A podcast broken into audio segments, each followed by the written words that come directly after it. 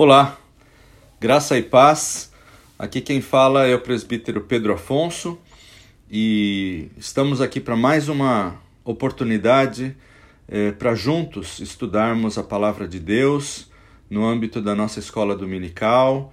É, mas, como eu sempre tenho falado, aqui a gente tem feito essas aulas curtas, é, mais focadas e você tem a oportunidade de ouvir quando a sua agenda permitir, não precisa ser no domingo, no sábado, assim que você tiver essa oportunidade, mas nós recomendamos que você ouça, que você leia os textos bíblicos, para que Deus possa abençoar a sua vida, edificar você, trazer sabedoria, trazer conhecimento e que isso possa também redundar numa no amadurecimento da sua vida espiritual, eh, olhando para o seu próximo é, gostaríamos também de incentivá-los a compartilhar esses podcasts, esses áudios que a gente tem preparado para os seus familiares, seus amigos, pessoas do seu relacionamento.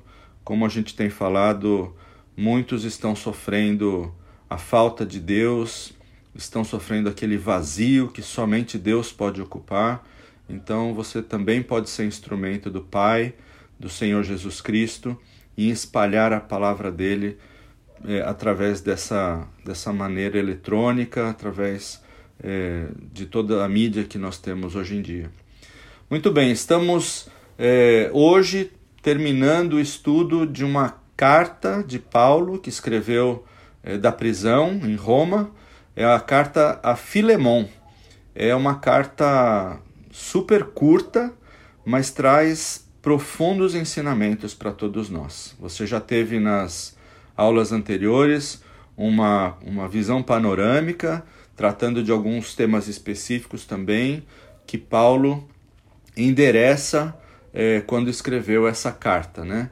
E o, o tema que a gente gostaria de abordar hoje, nesses últimos é, versículos né, dessa carta, que só tem um capítulo, então nós vamos do, do versículo 20 até o versículo número 25 e aí termina a carta. E o tema que traz hoje é trazendo ânimo e fazendo muito mais. É, só para a gente poder fazer uma rápida retrospectiva, é, essa é uma carta de reconciliação. Se você ler essa carta, são apenas 25 versículos, você vai perceber que, entre, dentre outros ensinamentos, há uma palavra muito forte no sentido da reconciliação. E a gente colocou aqui um, uma frase bem reconfortante. Diz assim: Nada alivia mais o coração do que ser aconchegado por braços de reconciliação. Como faz bem ao coração, como faz bem à nossa alma, como faz bem à nossa vida espiritual encontrar a reconciliação. Bom, esse, esse livro, essa carta a Filemão, é, tem, além de Paulo, né, dois personagens que são, eu diria, os protagonistas dessa, dessa carta. O primeiro deles é Filemão, que leva o título dessa, dessa carta, e o seu nome é grego, Filemão, e significa amável.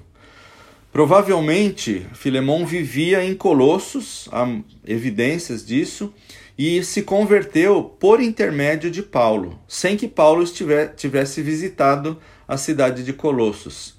E ele fora companheiro de Paulo. E essas coisas aconteceram possivelmente em Éfeso, que era a capital da província. Onésimo é o outro personagem também protagonista dessa carta é, o significado do seu nome é útil e não era um nome comum para um escravo.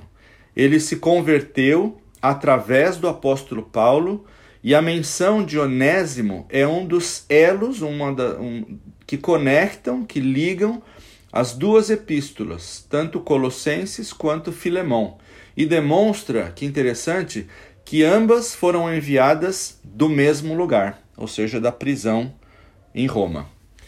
E como eu disse no início, essa é a mais breve das epístolas, das cartas de Paulo. O texto original completo dessa carta tem 334 palavras apenas. Então nós diríamos que mais do que uma carta, ela, ela é um bilhete de Paulo para Filemão e talvez a mais íntima, mais profunda de todas as cartas pessoais que Paulo escreveu. É, o toque final, que é justamente o que nós estamos estudando agora, nesses versículos de 20 a 25, esse toque final da carta é, digamos, esse bilhete, essa mensagem extremamente pessoal de Paulo para Filemão. Essa carta é, sem dúvida, o maior documento teológico de afirmação prática da mensagem de reconciliação. Filemão, como a gente falou, era um companheiro, era um amigo de Paulo. E acredita-se, inclusive, que eles tivessem a mesma faixa etária, né? a mesma idade parecida ali. Né? Ele era conhecido pela sua generosidade para com os irmãos necessitados. Inclusive, Paulo menciona isso também na carta. Onésimo era o escravo de Filemão e tudo indica que ele havia fugido com algum dinheiro do patrão.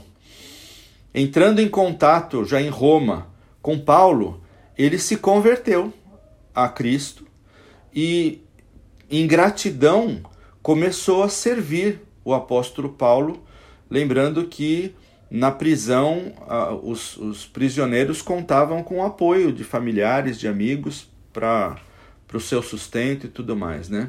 E Paulo apreciou essa atenção, mas não quis reter o servo, não quis guardar o servo, não, ficar com ele, é, ou melhor, é, não servo, né? O escravo do amigo. Então ele convenceu Onésimo a voltar para o seu senhor.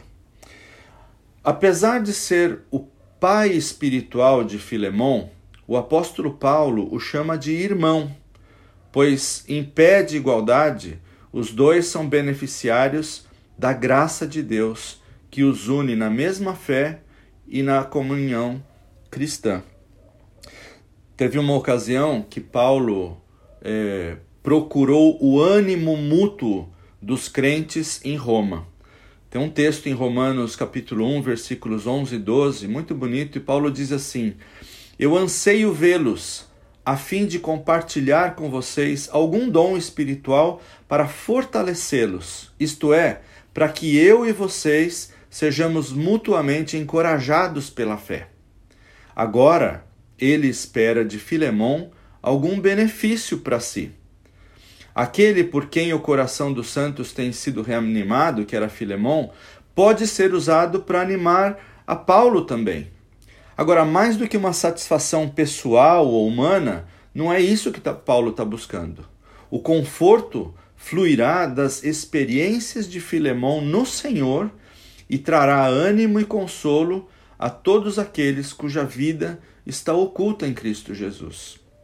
No versículo 21 desse capítulo, nós vemos Paulo, eh, vemos que Paulo evita dar qualquer comando ou ordem para Filemão para que ele recebesse o Onésimo de volta, mas ele espera a obediência de Filemão.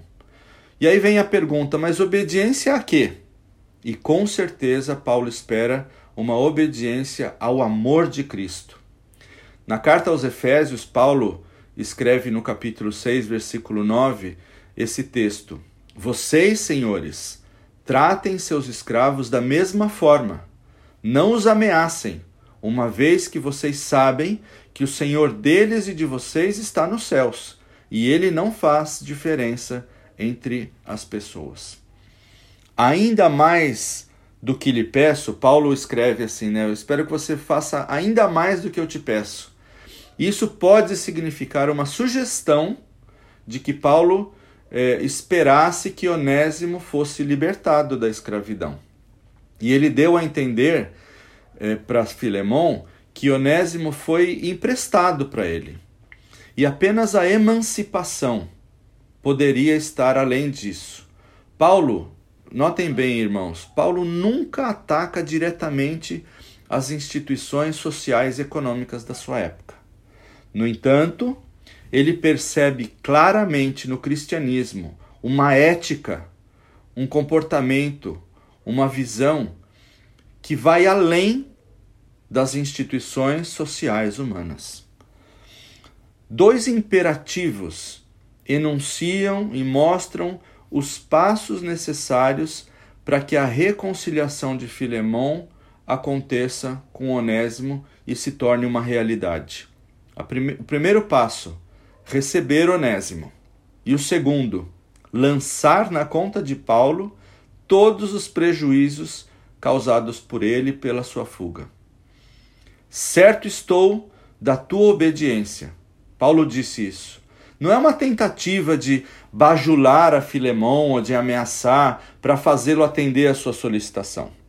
Se, se Paulo usasse dessa tática ou desse, dessa abordagem, ela seria totalmente contrária a todo o espírito dessa carta. Ele não está dizendo, Filemão, obedeça a mim. Antes, ele está dando ênfase no obedeça a Deus, Filemão. A exemplo dos filipenses, Filemão tem obedecido a Deus. Ele é uma pessoa constrangida pelo amor que segue a Cristo com fidelidade. Isso já estava provado. Seja assim, irmãos, seja o que, o que fosse que Paulo tivesse em mente com esse fazer mais, ele certamente esperava que Filemão se contentasse apenas se andasse a segunda milha. Não fazer aquilo que é esperado, mas é fazer a mais. E ele espera que Filemão lendo nas entrelinhas dessa carta, haja motivado pelo amor a Cristo, ao invés de insistir nos seus direitos desse escravo e querer fazer os seus direitos valer. Então, Paulo espera que Filemão perceba esse recado dele e de que realmente ele haja não baseado naquilo que ele acha que é o seu direito, mas baseado é, naquilo que ele faz constrangido pelo amor a Cristo. E nós não podemos nos eximir, nem você nem eu, do impacto do ensino de Paulo, dizendo que ele se aplica a condições sociais que não existem mais na nossa sociedade. Não é isso. Se não fizermos, você e eu, mais do que a sociedade dita ou espera, certamente multidões continuarão a ser exploradas em relações injustas. Por exemplo, relações de trabalho, discriminação racial, discriminação de gênero, maus tratos à criança, maus tratos ao pobre, ao necessitado, às mulheres. Isso só para citar alguns exemplos. Cristãos que agem por amor a Cristo são e sempre serão, em nome de Jesus, instrumentos de Deus para libertar os oprimidos do nosso tempo, do, do nosso tempo, do mesmo modo que Paulo foi em sua época. A igreja em Colossos esteve em oração por Paulo, assim como ele também orava por essa comunidade. E no versículo 22, ele manifesta sua gratidão por toda a intercessão deles em seu favor. Ainda nesse versículo 22, irmãos, a sugestão que Paulo dá de uma iminente visita sua a essa comunidade dá mais peso ainda a essas sugestões e pedidos que ele fez na carta. E a esperança de Paulo expressa nessas palavras de querer visitar essa comunidade o mais rápido possível, dizendo que esperava ser libertado, essa esperança parece implicar que o apóstolo estava por perto e ele espera ser libertado em breve e com certeza espera ver o resultado dos pedidos dessa sua carta em primeira mão. Em vez de dizer no finalzinho da carta, meus colaboradores mandam lembranças, ele poderia ter escrito isso. Paulo menciona especificamente nomes de pessoas, como por exemplo Epáfras, Marcos, Aristarco, Demas, Lucas. Então ele, ele nomeia os seus cooperadores especificamente. E, e por que isso? Para mostrar, meus queridos, mais uma vez, que o Evangelho aproxima e une as pessoas de todos os contextos sociais. Marcos, por exemplo, havia desistido de uma viagem missionária com Paulo, mas tempos depois ele voltou, eh, se arrependeu e passou a fazer parte do grupo de cooperadores de Paulo. O Evangelho faz isso. E finalmente, Paulo se despede com a sua tão conhecida graça apostólica. Ele termina essa curta, mas extraordinária carta na qual ele revela muito de si mesmo. E ele desafiou Filemon a fazer algo que ia contra todos os costumes e hábitos sociais aceitos em todo o mundo romano, ou seja, de aceitar de bom grado um escravo fugido. Se o escravo fugido fosse recuperado, a lei romana inclusive dava direito a que esse escravo fosse executado com violência. Então, Filemão tinha todo o direito de fazer o que quisesse, mas ele desafiou, Paulo desafiou Filemão a fazer algo que ia contra tudo e contra todos. E somente pela graça do Senhor Jesus Cristo, ele e a igreja podem acolher o escravo onésimo de volta em seu coração e na comunhão cristã.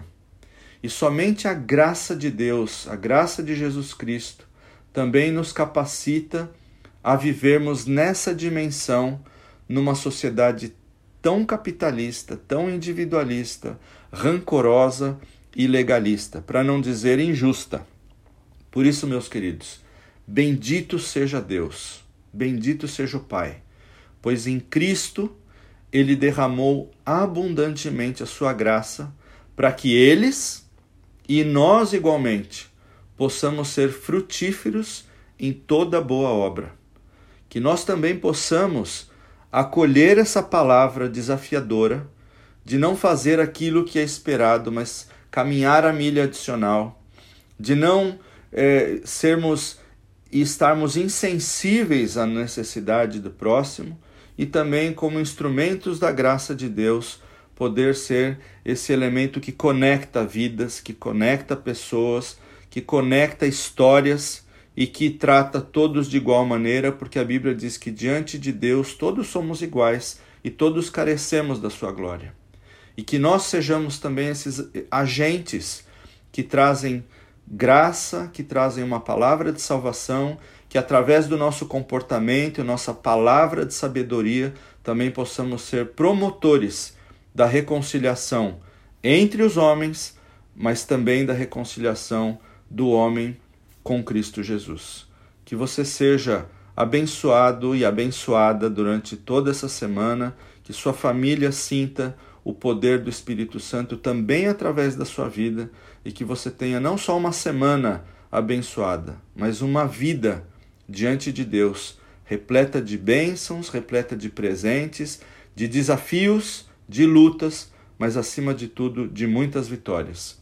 E que você honre o nome do Senhor Jesus é, ao ler essa palavra e ao transformar esses ensinamentos numa nova atitude, num novo comportamento, um comportamento que inspire a vida da humanidade e que honre o nome do nosso Senhor Jesus.